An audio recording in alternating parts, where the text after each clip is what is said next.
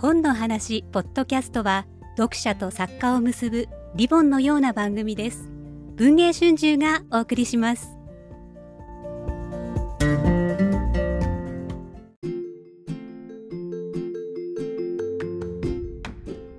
オールの小部屋。はい、オール読み物9、10月合併号が発売になりました。え恒例、秋の合併号と言いますと、直木賞の発表でございます。今回、第169回直木賞は、垣根涼介さんの極楽征夷大将軍と永井紗耶子さんの小引町の仇討ち、ダブル受賞ということになりました。お二人にご登場いただきまして、もう盛りだくさんの企画があります。グラビアあります。それから自伝エッセイという直木賞特集ならではの企画もあります。当然受賞作の冒頭の掲載、小録もあります。それぞれの作品、これをきっかけに読んでみたいと思った方のためのブックガイドもあります。そして何より今回、まあ、特にご紹介したいのはこう豪華記念対談だと思うんですけど、皆さんいかがでしょうか？これはねすごいお話がそれぞれ充実の内そう容でですね。それぞれに濃い対 談まあ大変そうなんですよ。濃い、いろんな意味で濃いはい。対談だったんですけど、うんまずお相手が本当にすごい豪華で垣根さんはですねこう長らく実は親交が深い池井戸潤さんがねえ。もうオール久しぶりの登場です、池井戸さんご登場いただいてやっぱり大事なお金の話という対談をしてます。まあ池井戸さんといえばもともと銀行マン出身で半沢直樹シリーズはじめ本当に経済金融を舞台にしたミステリーエンタメが大変人気の作家さんなんですけれど実は垣根さんもですね経済お金の話、特に歴史の中にあるその経済貨幣経済の動きみたいなものに大変関心が深くてこの10年間ぐらいずっと歴史小説を垣根さんは書いてるんですけれどその歴史小説を書く原動力執筆の一つのきっかけがその中世の貨幣経済にあったと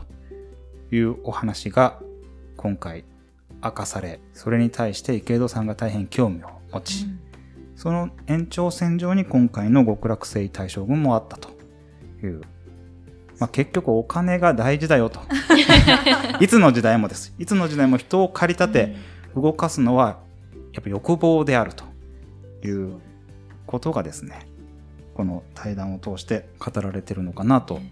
思うんですけれど。足利尊氏のこと話すとは思えないぐらいねインデックスファンドとか アクティブファンドヘッジファンド。ヘッジファンドのカ話タ。カナがすごい並ぶ。これがまさかねあの室町幕府の話をされてるとは誰も思わない、そうなんですよ。この今回特に一つなぜ高氏だったのかという背景に本当にその投資の話が密接に関わっていたというのが多分本当に本邦初公開のとっておきのはい、話だと思います。影根さん自ら大変勉強されてですね本当に自ら資材を投じて投資もやって、いろんな目にあってってきた。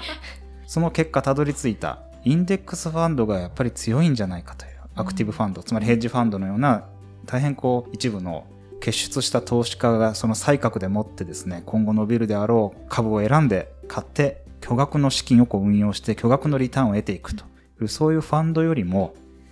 いろんな指数を平均して運用していく。そのインデックスファンドが結局長い目で見ると強いんじゃないかという自らの実体験。うん。その先に足利尊氏という人物もインデックスファンドのような男だったのではないかというのをですね、当時の東大、例えば後醍醐天皇とか、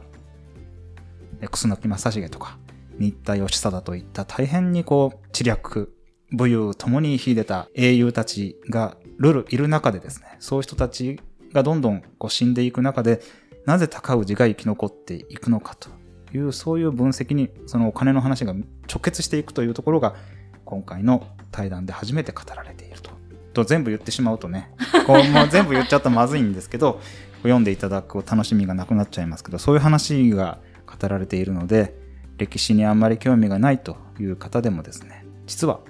この極楽征夷大将軍、違った観点で楽しんでいただけると。経済小説であるっていう実はそうなんですうん。というね衝撃の、実は経済小説だったっていうね。やっぱりね京極夏彦さんの選評でも、はいあの高氏という人物を一つの装置として設定しっていうふうに評されてましたけど、はい。やっぱりすごくそういう意味でも今までの歴史の書き方と垣根さんはまた違う視座で書いてらっしゃるんだなという感じがします。というですね、大変こう充実の対談、楽しみにお読みいただけたらと思います。もう一つ、永井紗耶子さんの方の対談のお相手も大変豪華。選考委員を代表して、三浦紫音さんがいらしてくださいました。はい、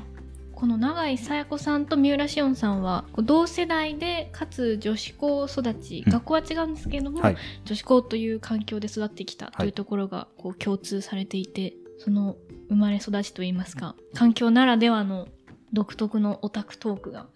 実はこの「歴史をアップデート」っていうタイトルの中にギュッと詰まってもいます。本当に知らないこんな歴史があるのかというのを見るような気持ちで、こう少女漫画だったりこういろんなこうお二人が触れてきたカルチャーっていうのを見てもしかしたらこのお二人が神保町ですれ違っていたのかもしれない中学校高校時代にっていう話まで飛び出して非常に面白い対談でした。はい。私も横で聞いてて、全然わからない単語ばっかり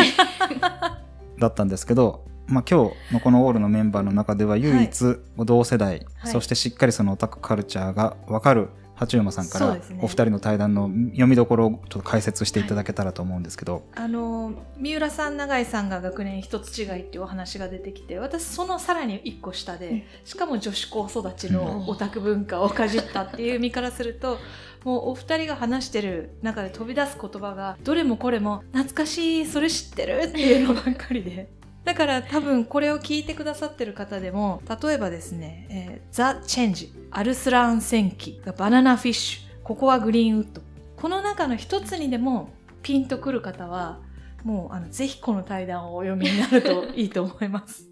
そうだそうだこれを読んでいたみたいな気持ちになってくださる方も多いのかなとは。そういうものを土台にして、はい。実はその永井さんが描かれているその時代小説の中の人物たちとかあの男性のかっこよさっていうものはそういうところから出てるんじゃないかとか。逆に永井さんの方からその三浦さんの小説を今まで読んできてあここに源流があったっていうのは分かりますみたいな話があったりとかして。すごく、あのそういう楽しいこうこういうもの楽しかったですよねっていう部分とそれからその例えば近松門左衛門の話だったりとかそのいろんなフィクションが歴史上通じて今でも通じるもの今でもみんなが面白いって思うものはやっぱりそのフェアネスがあるんではないかはいっていうようなこととかすごくその本当にコーナンを取り混ぜて熱く語っていただいた、ね、時間だいぶオーバーしてね そうですね。話していただいて。かなりたくさんおね話しいたおだきました二人ともに歌舞伎とか文楽とか、はい。古典芸能にももう精通され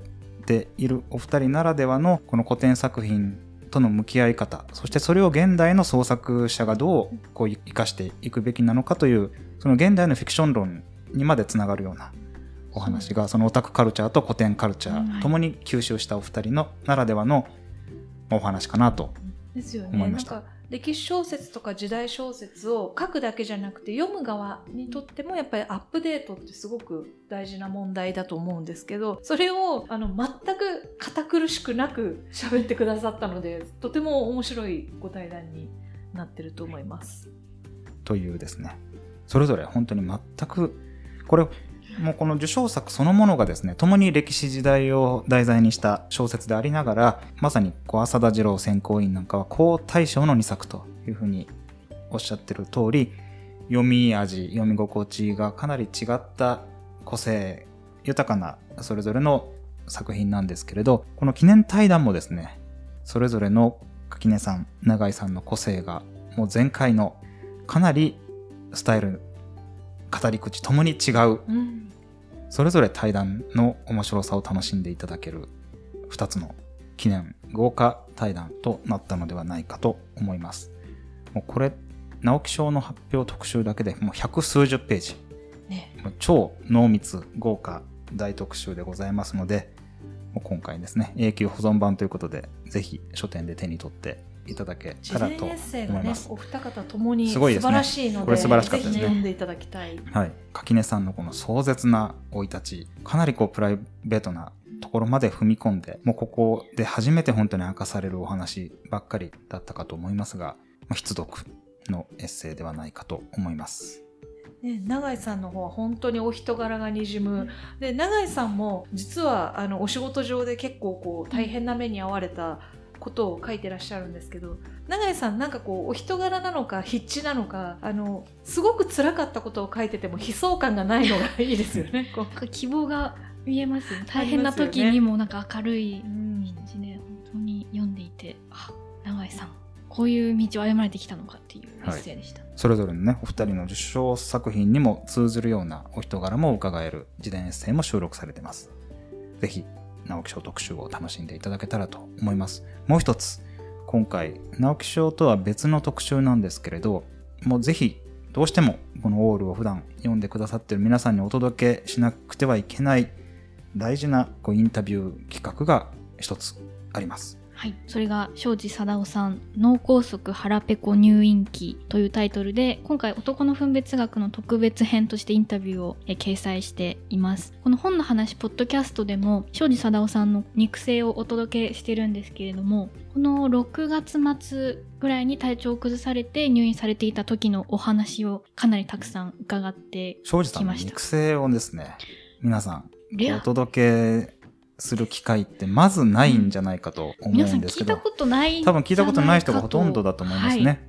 い、つもあの、丹馬くんなんかに出てくる、あのサラリーマンのような絵、あれ永遠のあの庄司くんの青年のまあ姿なんですけど、あの丹馬くんの姿みたいなものをなんとなく皆さん庄司さんに投影して、こうこれまで摂取してこられた方が多いんじゃないかと思うんですけど、実はもう庄司さん結構お年を召してらしてですね、まもなく86歳という、はい。超後期高齢者なんです。で、ご体調も時々これまで崩されながらもですね、ほとんど仕事を休むことなく、癌の入院もあっという間に復帰をされました。今回も実は、丹馬くんを少し2週間お休みをされてたり、先月の男の分別学が救済になったりして、何かあったのかなと、ご心配の読者の方もいらっしゃるかもしれないなと思いまして、庄司さん、はい実は病気をしてましたというお話を特別に特別に伺って。伺って、はい。しかも楽しいイラスト付きで、イラストそうですね、はい。こう苦しかった入院生活だったはい。と庄司さんおっしゃってたんですけれども、これがこうギャグになるとこう消化するんだなという、はい。かなり細かく今回絵を描かれてますよね、はい。こう入院時の献立だったりはい、こう入院中に涙を浮かべながらご飯を食べる様子。などなど。笑い事じゃない。これね、笑い事じゃない。んでですけど、この絵のまた献立の絵がものすごい細かくて、しかもカッコして味なしとか書いてある。おうかしいです。入院中に使ってみて使い心地の悪かった紙瓶のイラストも、はい。入院中でメモを書かれてたんですよね庄司さんが、はい。それをもとに今回オールに向けて新たに書き下ろしてくださった絵もありますのでぜひそちらも合わせてこれはもう必読のですね。はいしかも一見するとね、男の分別学のような感じでページがあるのがおかしかったです。ね完成した雑誌を見て。はいはい。こう庄司さんが書いたのかと思わせるはいような、ようなインタビューが載っております。しかしそのインタビューが結構ね、大変なシビアな脳梗塞ですから、はい本当笑い事じゃないんですうん。笑い事じゃないんですけど、庄司さんのこう、まあ、手にかかると、口にかかるとですね、本当に楽しい、なんか一幕の劇場、庄司劇場のように。はいだからやっぱりね、庄司さんって自分のことを常に庄司君として、なんかちょっと突き放して距離を置いて見てるんですよね。ごご自分のことを話す時も、なんか架空の庄司君っていうキャラのの身に起きたうん出来事を本当喋るように、なんか他の誰かが大変な目にあったみたいなったんだよ、みたいな話を喋るようにしたね。はい。喋り、そしてそれをがもう、みるみるうちに漫画になっていくという。これ、さすがプロの技、素晴らしい絵もいただいて。絵もいただきましてね。ぜひ音声と合わせてお楽しみいただけたらなと。また別番組で庄司さんの肉声をいち早く、この放送よりも少し前にもう公開してますので、合わせて聞いていただけたらと思います。まだまだ90合併後いろんな企画盛りだくさんなんですけど、なんせ書店に2ヶ月並ぶ号なので、これから順次いろんな企画をまたご紹介していきたいと思いますが、本日のところはこちらで失礼したいと思います。お聞きくださってどうも。ありがとうございましたありがとうございました